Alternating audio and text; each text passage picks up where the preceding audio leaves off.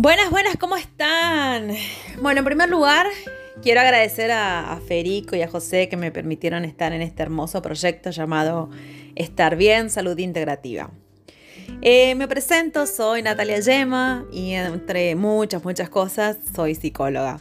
Y vengo a este espacio hoy con una temática que hemos elegido para abordar esta semana, que son las emociones y la luz, como habrán visto ya los vivos anteriores. Lo habíamos pensado así en la reunión de equipo porque pensábamos, de acuerdo a nuestras experiencias, hay emociones que tienen que ver con nuestro bienestar. Y esas emociones son las que nos iluminan, las que hacen que andemos por la vida irradiando luz, como decimos, ¿no? Entonces, eh, yo lo pensaba desde mi opinión en particular, no creo que haya emociones buenas o malas, positivas o negativas, o correctas incorrectas.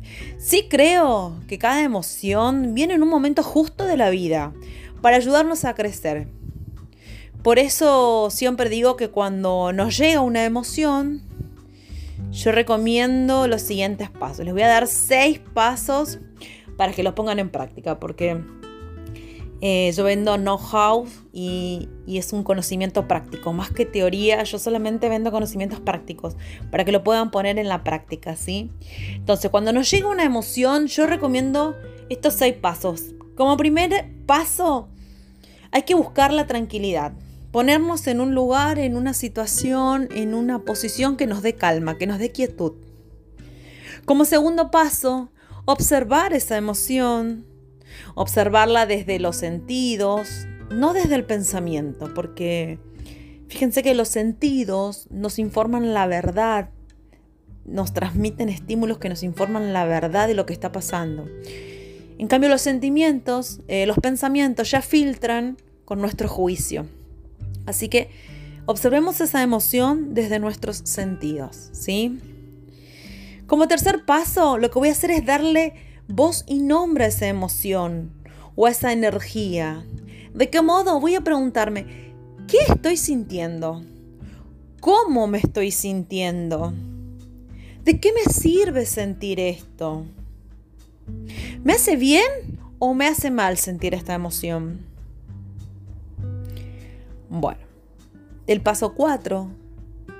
Si esta emoción no me sirve para brillar, no me sirve para hacer luz, voy a decretar lo siguiente. Voy a cerrar los ojos y voy a pensar y lo voy a decir. Le voy a hablar a esa emoción que yo le di nombre y le voy a decir, gracias por haber venido a mí. Gracias por lo que me has enseñado y te libero, te dejo ir, porque yo no quiero estar así. Ya no me quiero sentir así. Gracias, gracias, gracias. Paso 5.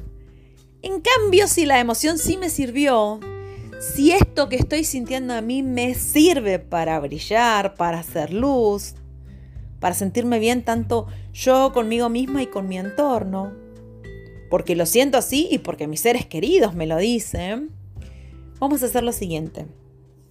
Vamos a cerrar los ojos nuevamente. Vamos a centrarnos, a concentrarnos en esa emoción. Voy a darle voz y nombre nuevamente a esa energía. Digo ponerle nombre, porque el ponerle nombre a una emoción, es decir, que la puedo llamar, puedo manifestarla y puedo hacerla crecer. Entonces con los ojos cerrados, lo que voy a hacer es hablarle para que crezca y se expanda en mi corazón. Desde mi interior se va a expandir hacia el exterior. Y la voy a dejar ahí que crezca, en ese lugar tan sano y seguro que existe, que es mi corazón. Y como dice la ley universal, como es adentro, es afuera y como yo me sienta por dentro, se va a manifestar por fuera. Así que una vez que le doy nombre a esa emoción que a mí me ayuda a brillar, la manifiesto, le hablo para que crezca y se expanda, le voy a agradecer porque está conmigo, porque me ayuda a ser yo, porque me ayuda a ser una persona alegre y feliz, y porque me ayuda en mi bienestar.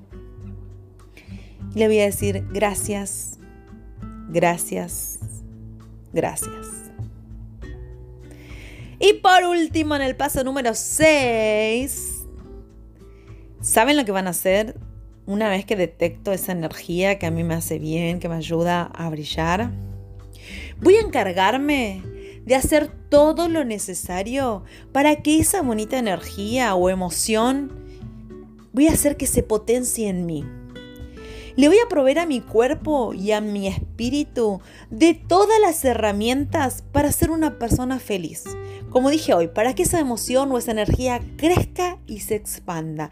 Y esto es a lo que yo llamo desarrollo de inteligencia emocional.